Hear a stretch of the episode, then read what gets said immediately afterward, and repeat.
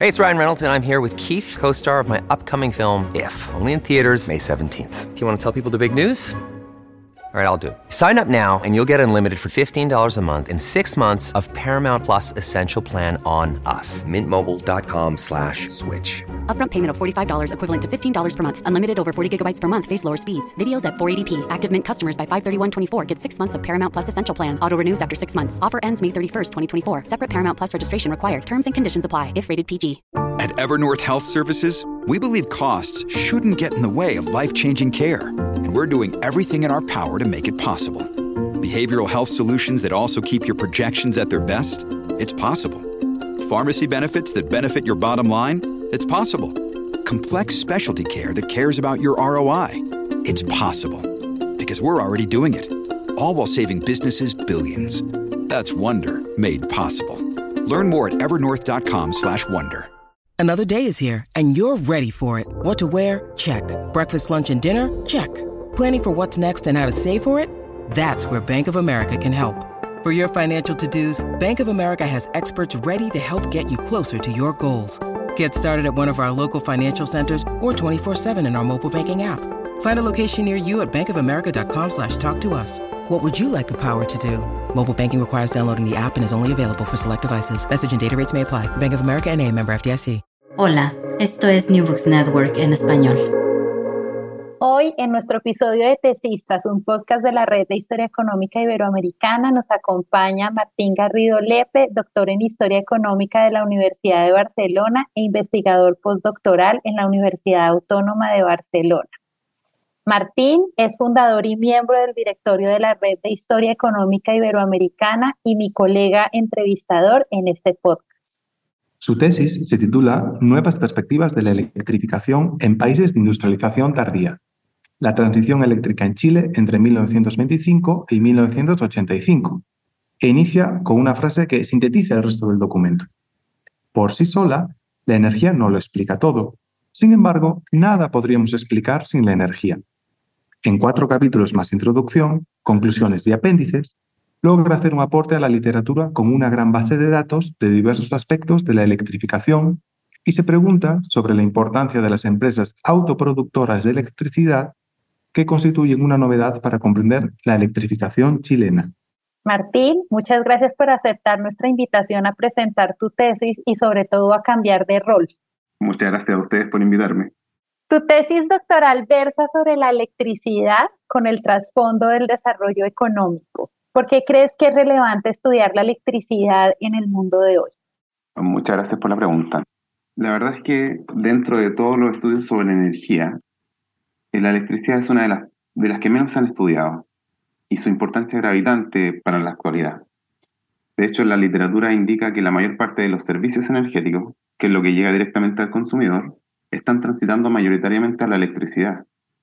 Si uno se pone a ver las estadísticas, estamos viendo que el consumo en los hogares está transitando casi mayoritariamente a la electricidad y abandonando otras energías secundarias, como los derivados del petróleo, qué sé yo, la mayoría de ellas están transitando a la electricidad. Estamos pensando en sistemas de transmisión o sistemas de transporte que estén basados en la electricidad. Eh, y eh, por otro lado, es una energía que se puede conseguir de forma más limpia posible, es decir, generando electricidad en base a la energía solar, a la energía eólica y una serie de otras energías primarias que estamos detectando, que estamos inventando, que podrían resolver el problema grande que tenemos sobre la emisión de dióxido de carbono y el eh, calentamiento global derivado de ello. Entonces, de por sí ya es un tema interesante para la actualidad, pero además tiene el déficit de que no ha sido bien estudiado por la literatura que analiza las transiciones energéticas. La gran mayoría de esta literatura se enfoca en la transición de las energías eh, de la biomasa, ¿cierto?, al carbón mineral, eh, o incluso el, tema del petróleo o la transición del carbón mineral al petróleo, pero muy poco se ha dicho sobre la electricidad. Entonces, por esas dos razones, partí estudiando este tema. Eh, Martín, entonces, sí es cierto ha sido un tema poco tratado, pero resulta que en Chile sí ha habido trabajos de electrificación que se han hecho previamente desde una óptica realmente algo más positiva. No obstante, tú en tu trabajo hablas de una visión mucho más negativa, porque consideras que el desempeño de Chile fue peor con respecto a países de ingreso similar. ¿Podrías explicarnos un poco este ejercicio comparativo que te lleva a pensar en ese impacto, en esta electrificación negativa? Sí, claro. Eh, bueno, la tesis parte justamente de esto. Primero, la tesis analiza el periodo de industrialización dirigido por el Estado, donde las necesidades energéticas de la industria apuntaban al consumo eléctrico. Las industrias están abandonando el consumo de energía primaria, de carbón mineral, y están transitando al consumo de electricidad, están sustituyendo las máquinas de vapor por motores eléctricos. Entonces, lo que la industria necesita para modernizarse es consumir electricidad. Y ocurría que hacia 1930 eh, Chile estaba a, la cabeza de los países latinoamericanos en generación de electricidad. Em, teníamos una industria súper avanzada en cuanto a consumo eléctrico, como es la minería, muy intensa en consumo eléctrico. Teníamos uno de los ingresos per cápita más elevados, teníamos etcétera. Un montón de indicadores hablan de que Chile estaba muy bien. Y uno de ellos es la generación de electricidad. Sin embargo, 50 años después, Chile está peor que todos sus pares latinoamericanos y peor que los países ricos que antes superaba por amplia distancia. Entonces, el, resto de los estudios que analizan la electrificación en Chile no hacen esa mirada, no parten de la comparación internacional, ni siquiera miran cómo estaba ocurriendo con el resto de los países. Lo que ellos dicen es que efectivamente hubo un desarrollo de la electrificación. Aumentó la generación, aumentó la distribución, eh, los consumidores crecieron, etc. Pero en términos comparativos lo hizo mucho más lento que todo el resto. Entonces cuando yo miro estos datos y veo que Chile al principio de todo este periodo está muy arriba y cuando el periodo termina en 1980-85 está muy abajo, digo, algo ocurrió acá. Esa es la mirada que, o sea, esa es la pregunta que yo me hago y por eso tengo una visión un poco negativa del proceso podría haber sido mucho mejor. Eh, eso es lo que me lleva a plantear eso. Yo eh, voy a hacer una pregunta con base en tu respuesta y es, ¿por qué habría podido ser mucho mejor? ¿En qué, en qué se basa esa apreciación? Me baso en que em, lo normal, lo natural, es que el crecimiento de la generación, solo de la generación, ni siquiera del consumo, hubiese aumentado eh, dos o tres veces de lo que hizo porque el resto de los países con un ingreso similar, con una estructura, con una estructura empresarial similar, con industrias similares, como por ejemplo industria muy intensa en consumo eléctrico, con un nivel de ingreso similar, etcétera, países muy, muy similares a Chile en muchos indicadores, lo hicieron mucho mejor. ¿Por qué en Chile no ocurrió eso? ¿Qué fue lo que pasó en Chile que en el resto no ocurrió? ¿Qué detuvo a la electrificación en Chile? Esa es la, la lógica de mi, mi análisis. Gracias, Martín. Lo que, lo que está viniendo a, salir en lo que está respondiendo es que la, crisis energética que, vivió Chile entre 1940 y 1960 eh, fue realmente un punto muy importante, podría decir que hasta un punto de quiebre en la historia eh, de la electricidad en tu país. ¿En qué consistió dicha crisis y cuáles fueron los factores que la propiciaron? Sí, sí, gracias. Es una buena pregunta. Efectivamente, entre 1940 y 1960 es cuando Chile muestra las peores tasas de crecimiento en la generación eléctrica. Y es más de la mitad del periodo de industrialización dirigido por el Estado en Chile. Eh, o sea, de los, no sé, 35 años que duró este proceso, 20 había problemas eléctricos, 20. La energía que la industria más necesitaba no estaba disponible. ¿Por qué ocurrió la crisis? Eh, lo que yo sostengo en, este, en esta investigación es que fueron factores institucionales.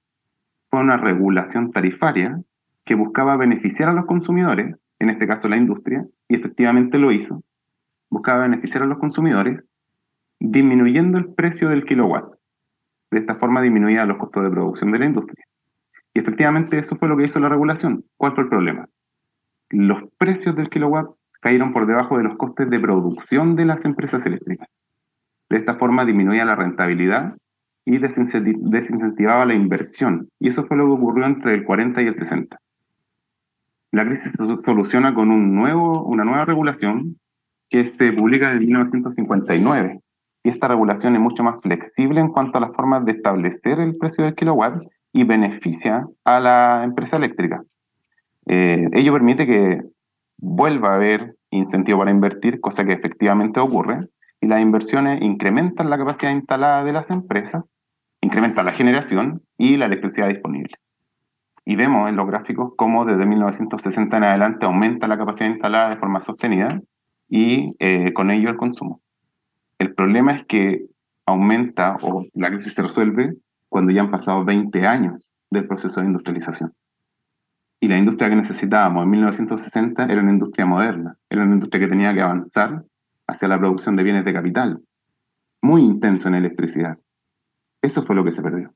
Eh, entonces, aquí nos has hablado mucho de industria y de agentes industriales.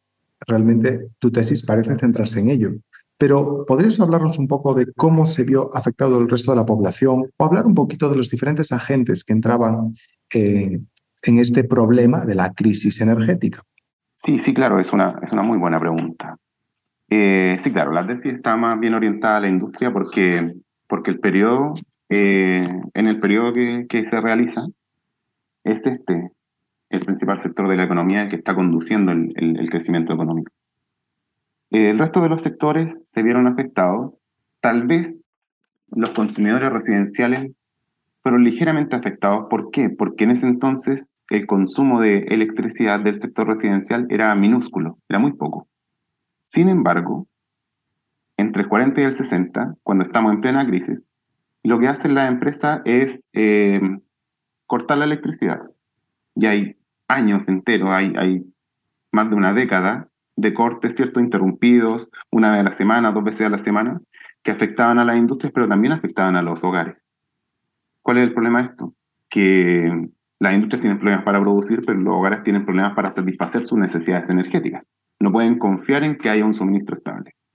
En el caso de la minería, que también es un sector muy importante en Chile, la situación era ligeramente diferente, porque la minería construía sus centrales generadoras.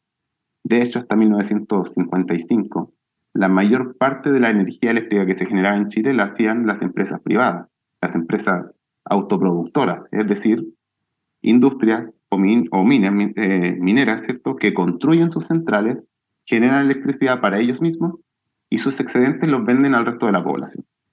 Entonces las mineras tenían esto ligeramente resuelto porque ellos se abastecían a sí mismos. En el caso de la población, como les mencionaba recién, no es así. Ellos están limitados y dependen de lo que la empresa eléctrica les suministre. Y como la empresa eléctrica no está generando electricidad o tiene problemas para suministrar, lo que hace es provocar cortes de electricidad que se reiteran una o dos veces a la semana durante más de una década. Es muy interesante esto que dices y me gustaría eh, con nuestros oyentes escucharan tu reflexión sobre esto. Resulta que hoy en día se habla mucho del autoconsumo solar y tú me hablas de que en los años antes de los 50 había mucho autoconsumo en Chile industrial que además vertían su electricidad a otros. ¿Qué tipo de electricidad o cómo se generaba esa electricidad? Eh, sí, em, a ver, era común en el mundo que la mayor parte de la electricidad fuera generada por empresas autoproductoras al principio de todo este proceso. Hasta 1925, más o menos, 1927, qué sé yo, la mayor parte de la electricidad en el mundo se generaba por empresas autoproductoras. Sin embargo, de ahí en adelante, los estados comienzan a subvencionar, ¿cierto? Y empiezan a gestionar para que las empresas públicas generen electricidad. Em, ¿Cómo se generaba? Principalmente, principalmente en base a petróleo diésel y a carbón mineral. Esa era la fuente de generación. Y em, hay casos muy emblemáticos de esto. En los países nórdicos la autogeneración era muy avanzada, era muy em, importante en cuanto a la generación eléctrica total. Eh, sus industrias son muy intensas en electricidad y por eso instalaban al mismo tiempo la central generadora. Las industrias del papel también son muy intensas en electricidad y generalmente tenían eh, una central generadora. Eh, y en el caso de Chile, la minería del cobre. Pero era un fenómeno común en todos o muchos países que tenían industrias que eran intensivas en consumo eléctrico. Es decir, se confiaban de que ellos iban a generar su electricidad. Claro, después cuando los consumidores cambian y aumentan el sector residencial o el sector industrial a los que no les sale tan conveniente eh, generar la electricidad en planta propia, eh, en ese contexto, aumenta la generación de empresas de servicio público, que son empresas que se dedican a generar electricidad, distribuir y vender a los consumidores. Y de esa forma, desde 1955 en Chile, es cuando las empresas de servicio público, estas que les mencionaba recién, comienzan a generar más electricidad que las autoproductoras. En el caso chileno, 1955 es un fenómeno bastante tardío para el resto del mundo. El resto del mundo, como les mencionaba, hasta 1925 eh, se genera la mayor parte por empresas autoproductoras. En Chile esto se extiende 30 años más. ¿Por qué? Porque las empresas de servicio público tienen problemas para poder generar la electricidad. En tu tesis concluyes que esta crisis energética afectó al desempeño industrial del país, lo que llevó a que Chile perdiera una oportunidad muy valiosa para mejorar su industria y alcanzar más altos niveles de desarrollo, al menos antes eh, del, del, crecimiento que vimos en los 80s y 90. ¿Puedes hablarnos un poco eh, de lo que ocurre en Chile después de esta crisis y cómo durante el periodo se rezagó en términos de industrialización? Sí, claro. Eh, es una muy buena pregunta y voy a comenzar al revés. Voy a hablar primero de cómo se rezagó y después de cómo fuimos hacia, hacia después del periodo. En el último capítulo de la tesis, lo que yo hago es comparar el desempeño entre cuatro regiones, dos regiones del centro del país y dos regiones del sur, donde el desarrollo industrial era bastante destacado en estas cuatro. Eh, pero había una diferencia sustancial. Las que estaban en el centro del país estaban sometidos a las restricciones de generación eléctrica, de suministro eléctrico. En cambio, las que estaban en el sur tenían centrales generadoras de electricidad del Estado. En esas provincias del sur, la industria se modernizó a tasas mucho mayores que las del centro del país. ¿A qué me refiero con que se modernizó? Eh, incorporó no solamente mucho más rápido, sino que en términos eh, relativos mucho mayores, el motor eléctrico en la industria. Es decir, abandonó la máquina de vapor y se desplazó hacia el motor eléctrico, que era parte de la modernización que estaba desarrollándose en todo el mundo. Y esto fue mucho más rápido en la industria sureña que en la del centro. Entonces, ¿cuál es el problema? En el centro del país estaba la mayor parte de la, de la industria. Y esa, la mayor parte de la producción del país, estaba sometida a restricciones al suministro eléctrico. Si no hubiesen tenido las restricciones al suministro eléctrico, probablemente hubiesen podido modernizarse mucho eh, de forma mucho más rápida y alcanzar mayores niveles de modernización que podrían haber impactado en sus niveles de productividad. Como bien sabemos, la tesis de, de los grandes historiadores económicos que han estudiado la historia latinoamericana dicen que el problema de la industrialización latinoamericana es que no logró desarrollar procesos de productividad que se tradujeron en una, eh, en una reducción de los costes de producción y en, un, en una reducción de los precios de los productos manufacturados. Eh, y como tal, los productos eran caros y tenían problemas para insertarse en los mercados regionales e insertarse en los mercados eh, internacionales. Eh, en razón de ello, los productos tenían que solamente limitarse a los estrechos mercados internos y, por decirlo de otra forma, los desiguales mercados internos. Entonces, tal vez si la industria en Chile hubiese tenido suministro eléctrico adecuado, podría haber desarrollado procesos de modernización como los que ocurrieron en el sur del país y podría haber alcanzado mayores niveles de productividad. Eso es lo que se plantea en el capítulo 4, que recientemente fue publicado en la revista Investigaciones de Historia Económica. Con respecto a la otra parte de la pregunta, sobre qué pasó después. Lo que pasó después es una historia muy diferente, porque en el mundo la cosa cambia. Desde 1973 y después del 79, con las crisis del petróleo, los costes de producción de la energía cambian. Entonces todo el mundo comienza a cambiar su estructura de generación y no solo su estructura eh, interna, sino que cambia la regulación. Eh, Chile es el primer país del mundo donde cambia la regulación. Es un experimento neoliberal. ¿Y en qué consiste este cambio? En que la industria verticalizada que caracterizaba el periodo previo se desmantela. ¿Qué es lo que se busca? Se busca que las diversas partes de la producción de electricidad, generación, transmisión y distribución, puedan incorporar competencia. Y de esa forma, al haber competencia entre las empresas, tal vez disminuir los costes y con eso disminuir los precios. Eh, entonces, el periodo que viene después es completamente diferente. Y en Chile, como les mencionaba, es un caso muy estudiado por la literatura, porque es el primer experimento donde se realiza. ¿Y cuáles fueron los resultados de esto? La privatización de las empresas eh, eléctricas que antes pertenecían al Estado. Y que en términos comparativos era bastante buena y en algunos casos mucho mejor que la empresa privada.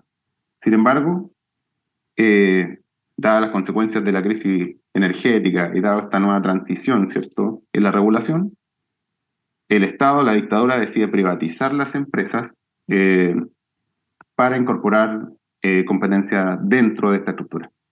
Cosa que finalmente no lo logra del todo. Hay estudios que hablan de eso y que critican la forma de privatización en Chile. Entonces, ¿qué pasó después? La empresa se privatiza y eh, la privatización efectivamente ingresó mucha inversión, sobre todo en la década de los 90, y eso permitió aumentar la capacidad instalada y la generación eléctrica, permitiendo que ahora, por ejemplo, en Chile, eh, el consumo eléctrico sea bastante elevado, tal vez uno de los mayores de la región, sino el más elevado de la región, muy cercano al de los países ricos, hablo de cerca de 4.000 kilowatts por habitante, mientras que en algunos países vecinos, por ejemplo en Bolivia, un poco más arriba en Haití, eh, el consumo es cercano a los 500 kilowatts por habitante, es decir, estamos hablando de una décima parte, con diferencia enorme. Muy bien, entonces, de hecho, me has ayudado a entrar en la siguiente pregunta, que es, has estado hablando mucho de regulaciones, estás hablando de cambios institucionales, entonces, claro, hay que preguntarte una cosa, porque tú escribes al final de tu texto eh, que con la regulación de, durante los años 40 y 60 se buscó dar protección institucional de los consumidores frente a las prácticas monopólicas de empresas privadas. Esto lo mencionas en la página 205.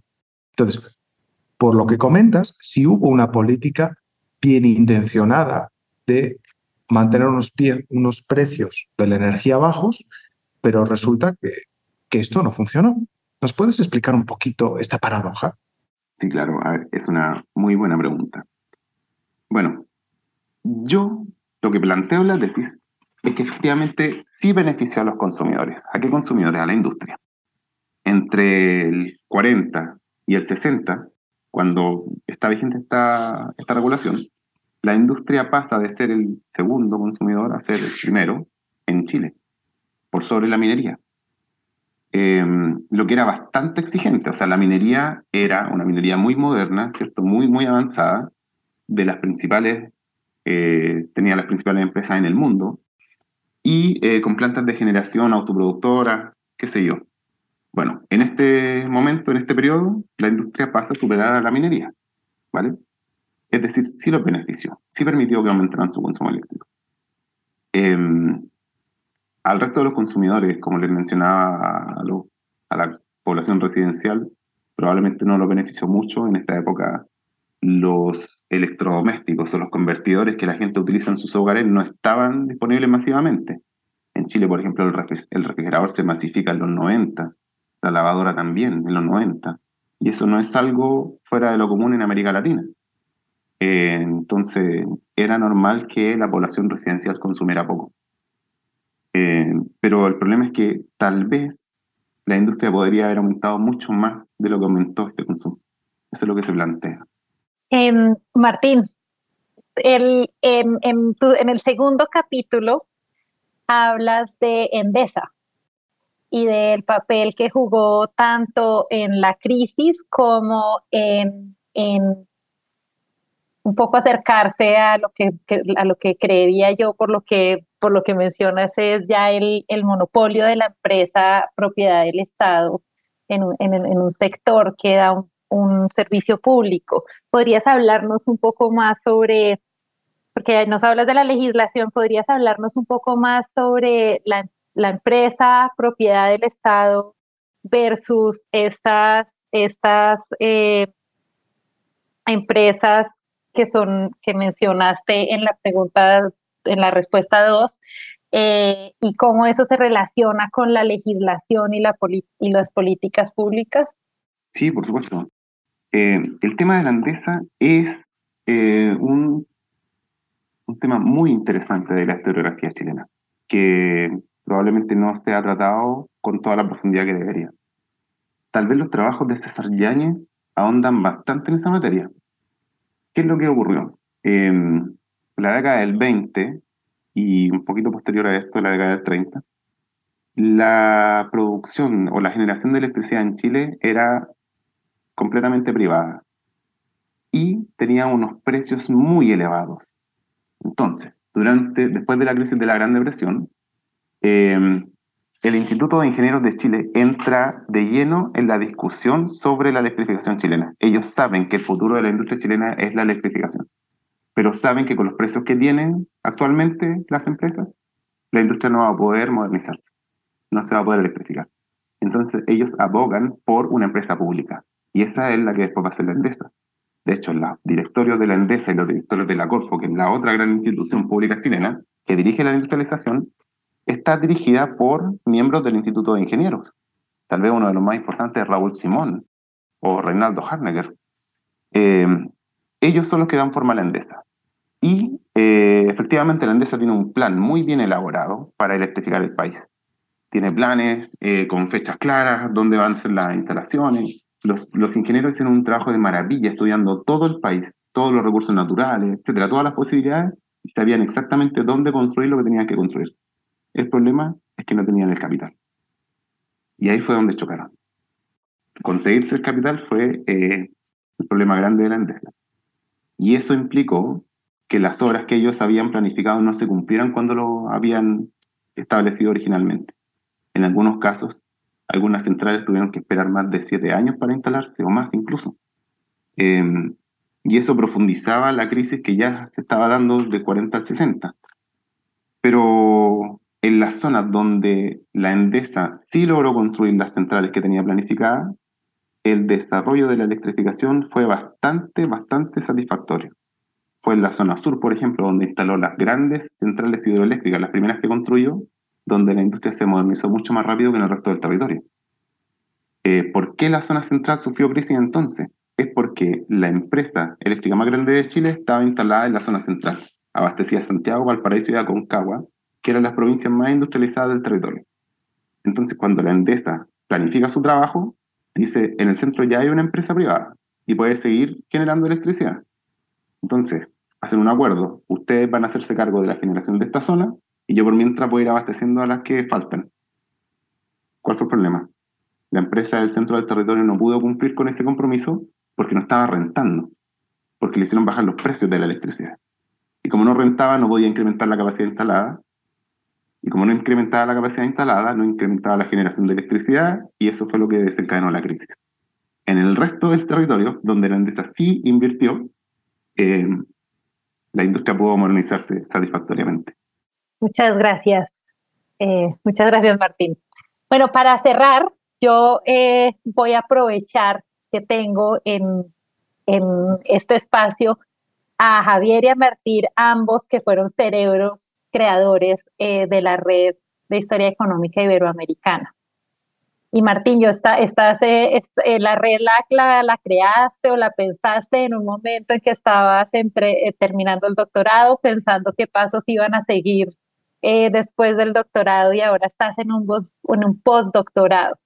Y mi pregunta para el público que nos, que nos oye, que son nuestros integrantes de la red, que son investigadores jóvenes, ¿Qué sugerencias das para, para quienes quieren continuar fortaleciendo la comunidad en historia económica, eh, ya no como estudiantes doctorales, sino eh, como graduados y lo que se llama en inglés Emerging Scholars? Gracias por la pregunta.